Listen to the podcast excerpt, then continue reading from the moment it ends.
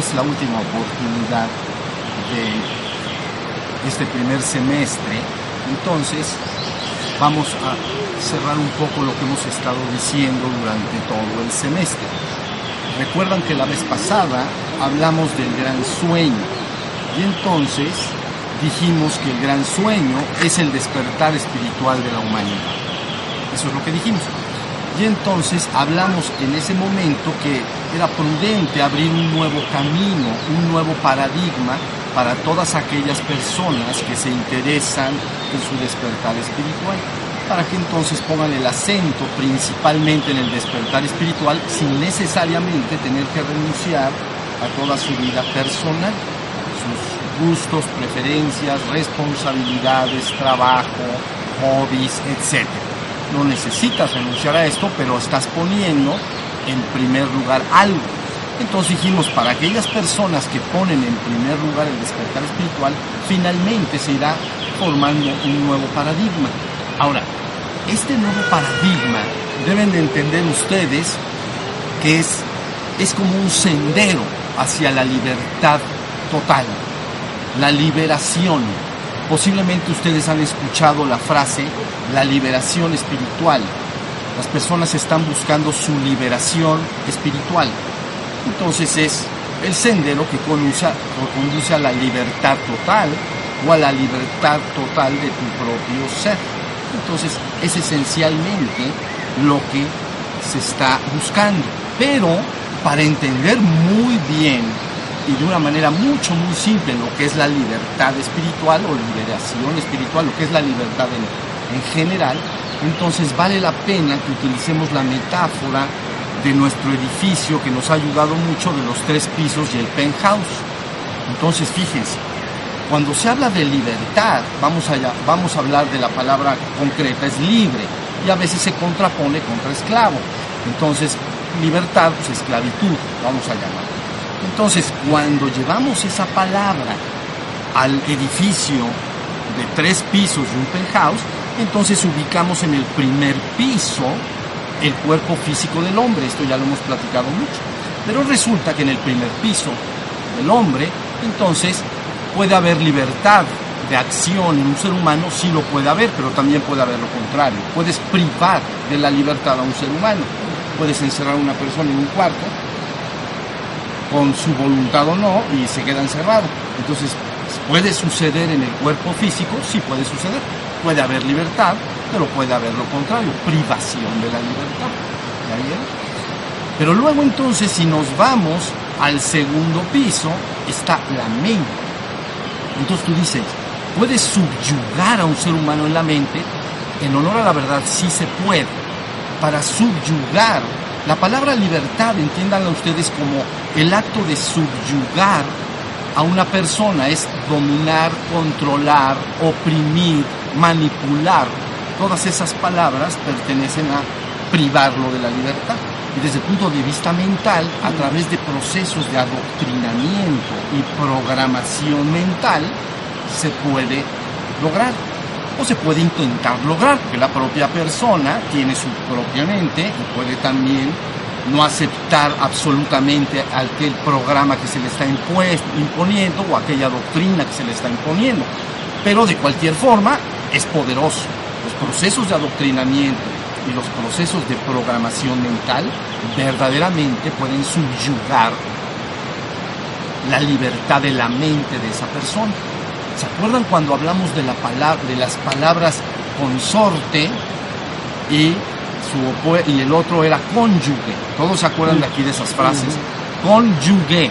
Bueno, entonces la libertad o la privación de la libertad es el acto de subyugar a la persona física o mentalmente. Subyugo es lo mismo, subes abajo y yugo, ¿se acuerdan? Era con yugue, atados al mismo yugo, eso lo recuerdan bien.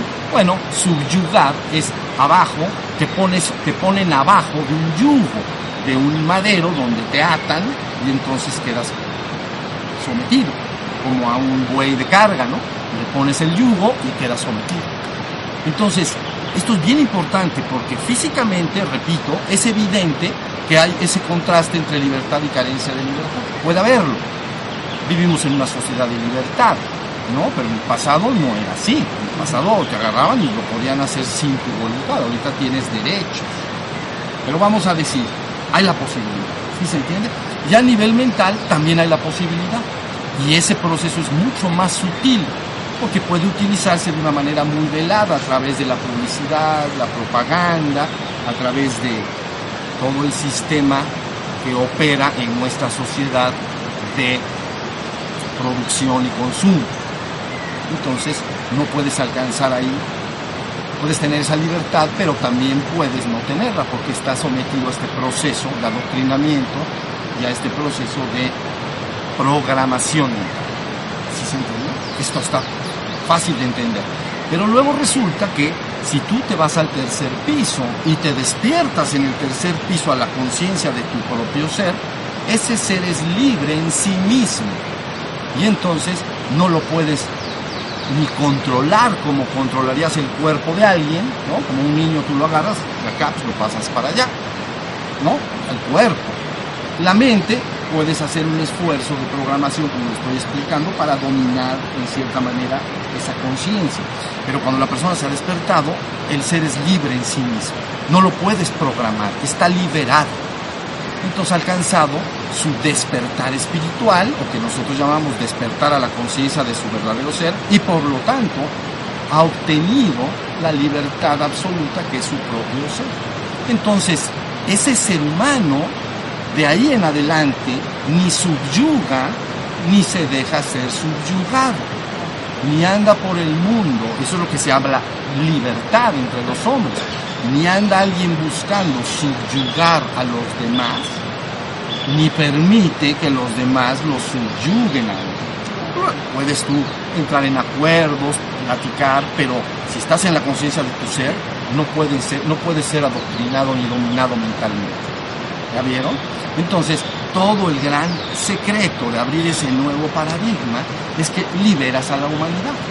Porque en el acto de despertarlo, mientras permanece en el mundo, ya hemos dicho, pues sigue teniendo su cuerpo, tiene, sigue teniendo su mente como herramienta de, elaboración de su vida, ¿no? Con su inteligencia, con su memoria, con su raciocinio, con todas sus facultades mentales, como herramientas, cuerpo y mente. Pero él ya está liberado no hay cosa que le puedas decir que lo pueda condicionar, porque él está por encima de la mente. Y entonces, como él ya está en el tercer piso y se identifica con ese ser que es libre en sí mismo, nunca más le, se deja subyugar por lo que se le dice. Si le dices algo y le convence, entonces está de acuerdo y lo hace. Pero no, no nada más porque lo están programando una y otra si más o menos se, está entendiendo. Entonces, esto es esencial para entender que cuando está demasiado en juego, la humanidad históricamente ha estado subyugada, dominada, controlada y manipulada de manera evidente o velada de unos y otros, ¿entiende? Pero no ha habido liberación. Y como no hay liberación, tampoco hay felicidad, porque una de las condiciones de lo que llamamos vivir dichoso y feliz, alegre, dichoso, es que soy libre. ¿Ya vieron? Eso es un requisito indispensable a cualquier animal, ¿no? incluyendo al hombre, lógico, pero un animal, para que se entienda el ejemplo, lo, lo apresas y lo encierras en una jaula, pues difícilmente está feliz como lo estaría si estuviera un pájaro, si estuviera volando en este, en este bosque, estaría volando libremente, lo apresas, inmediatamente lo constriñes, lo limitas, ¿sí me entienden?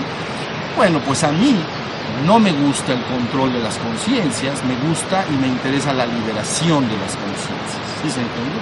No me interesan el dominio, la subyugación, el control, la manipulación, el programa, el adoctrinamiento, etcétera, o cualquier palabra que limite la libertad de tu propio ser. Es el valor principal. Esta palabra libertad, crean, es una cosa importantísima. ¿Ya vieron?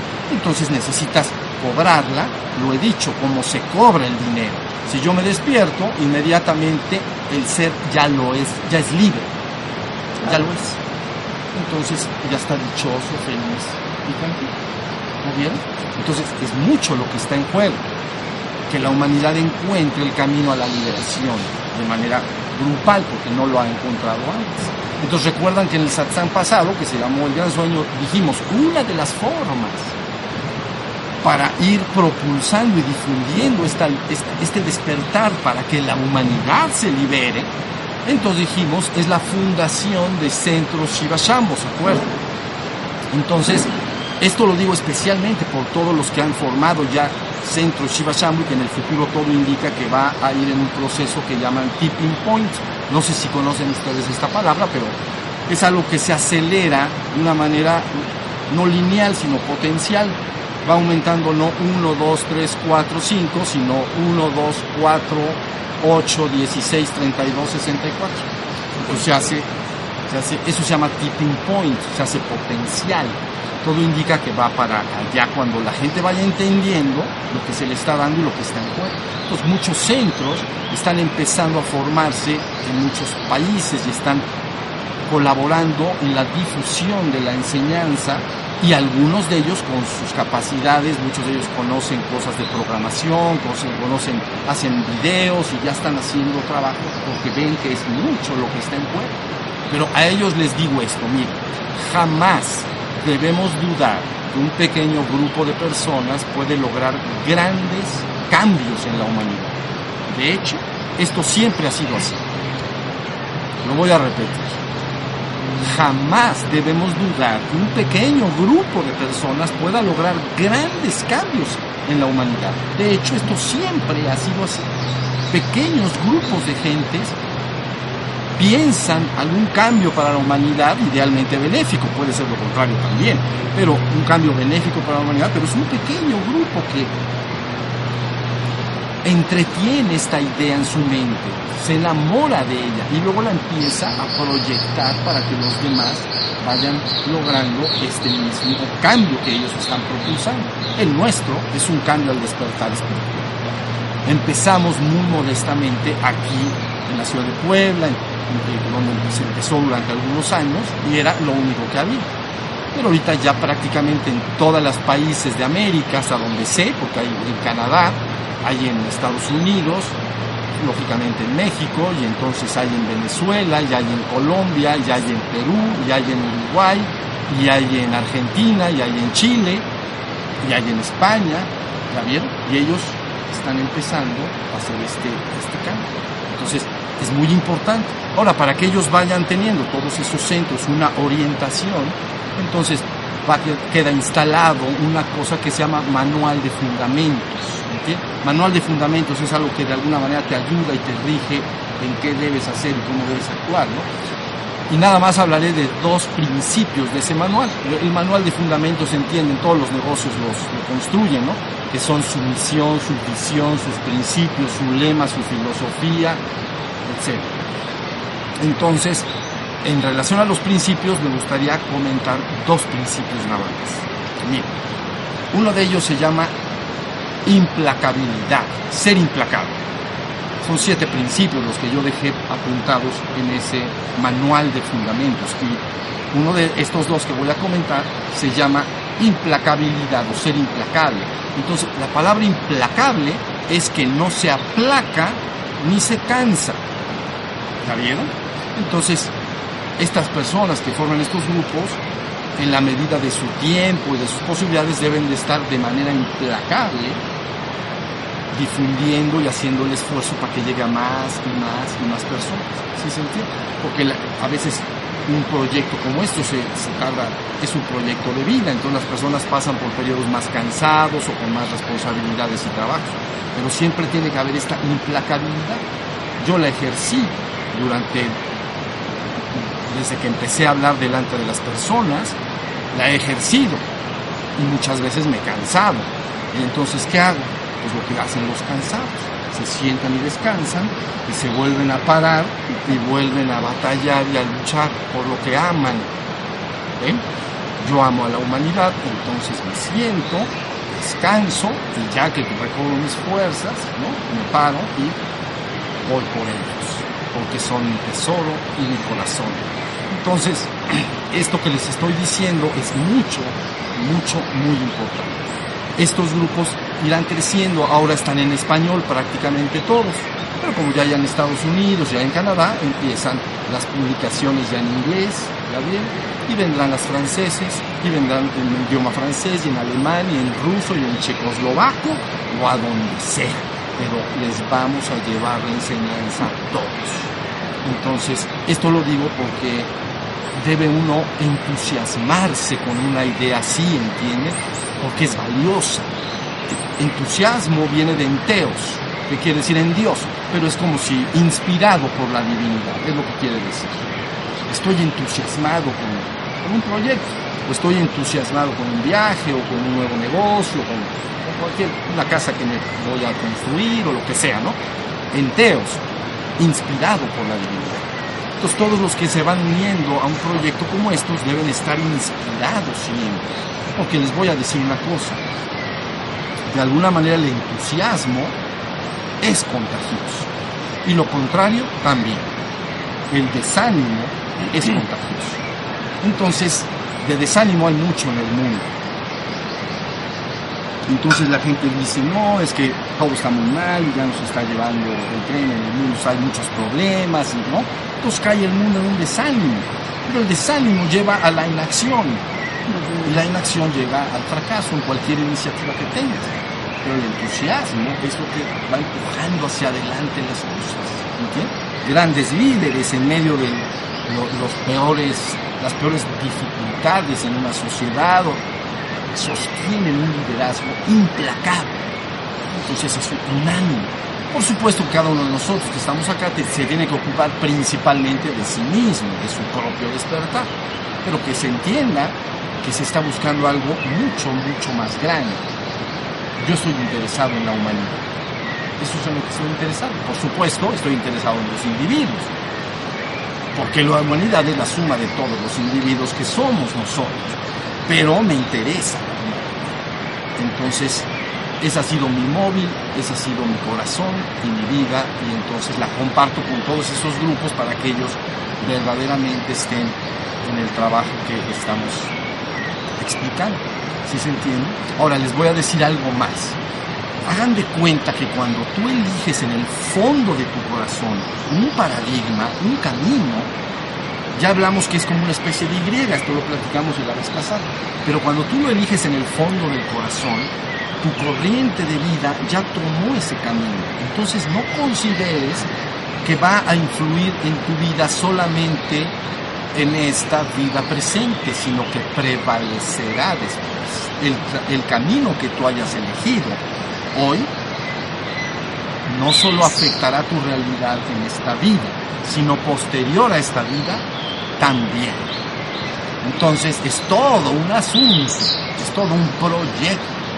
¿Ya vieron? Porque tú eres una corriente de vida. Y tu corriente de vida, tú, eres, tú, tienes interiormente tu propia brújula. Y tu interior apunta con esa brújula. De acuerdo a tus deseos, anhelos, de acuerdo a lo que quieres lograr, a lo que quieres manifestar. Entonces, una vez que la brújula apunta, toda tu corriente de vida va junto con muchas personas que van avanzando y avanzando y avanzando. ¿Sí estamos? Entonces, esto que les estoy diciendo también es mucho, muy importante. Hagan de cuenta que para cerrar ahorita esta, esta última plática de lo que se hizo todo este semestre, hagan de cuenta que durante todo el semestre 2016, primer semestre, se dieron una serie de satsang, pero crean que están ligados todos entre sí para dar claridad en lo que estoy diciendo en este momento, en ese nuevo paradigma. Entonces, si ustedes revisan los satsangs dados, quitando un par de ellos, me parece cuando hablé de la comida y la alimentación y otro que hablé sobre el corazón, la cabeza, pero quitando eso, todos los demás están ayudándonos a que veamos cómo tenemos que ir y formar ese nuevo paradigma. Entonces empezó con el despertar espiritual individual y colectivo, y luego se habló de hagamos que suceda el despertar espiritual en el mundo, y luego se habló de, del descenso del reino al mundo, y luego se habló de los tiempos postreros, y luego se habló ¿no?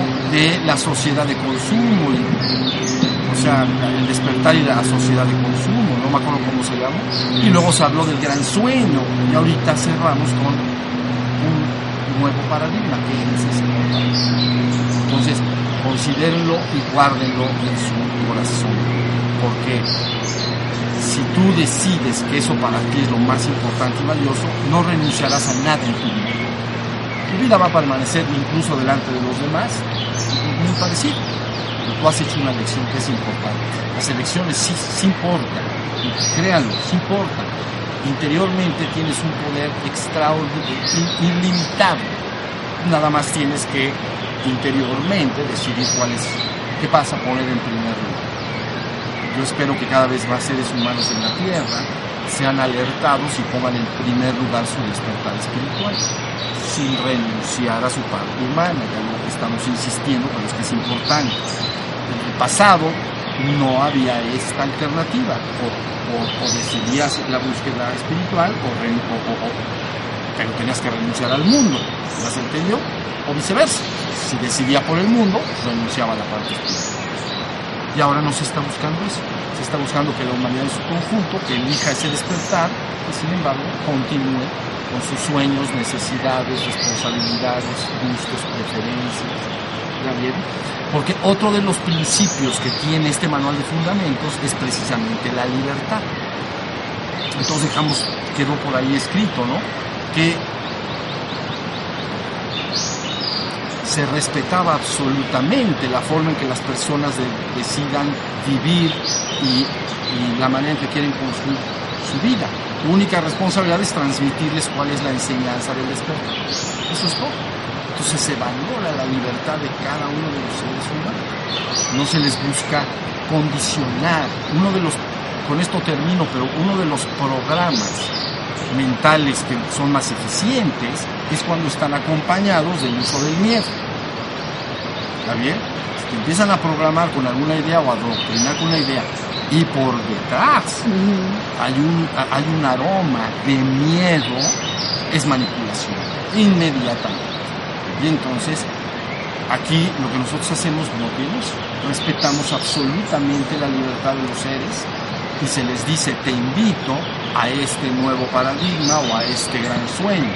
No se te impone con miedo. Es que si no te metes, ¿se dan cuenta? Si no te metes, te va a suceder esto o aquello.